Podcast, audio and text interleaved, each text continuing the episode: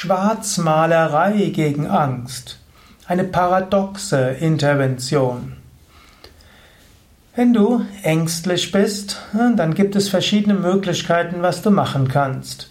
Im Yoga kennen wir ja Techniken wie an das Gegenteil denken, mit Affirmation arbeiten, mit Selbsthypnose arbeiten, an Gott dich wenden, beten, vertrauen. Aber Du könntest stattdessen auch die Schwarzmalerei übertreiben. Und das kann manchmal sogar hilfreich sein.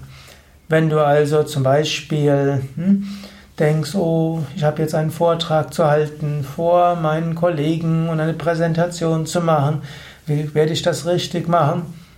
Dann könntest du das übertreiben. Ja, meine Kollegen sind ja endlos kritisch und mein Chef ist ganz schlimm und ich werde sicherlich, die, wird alles schief gehen und der Projektor wird nicht funktionieren und ich werde stottern und ich werde rot werden und der Chef wird schimpfen und die Kollegen werden lachen und ich werde ausgelacht werden und ich werde die Kündigung kriegen und Frau und Kinder werden mich verlassen und ich lande auf der Straße und werde dann in einem Pappkarton am Main irgendwo landen. Spätestens, wenn du das so massiv sagst, wirst du anfangen zu lachen. Schwarzmalerei kann eine paradoxe Intervention gegen Angst sein. Übertreibe einfach alles, was du, was dein Geist dir vorsteckt und übertreibe es ins Maßlose. Spätestens dann wird's humorvoll und spätestens dann verschwindet auch deine Angst.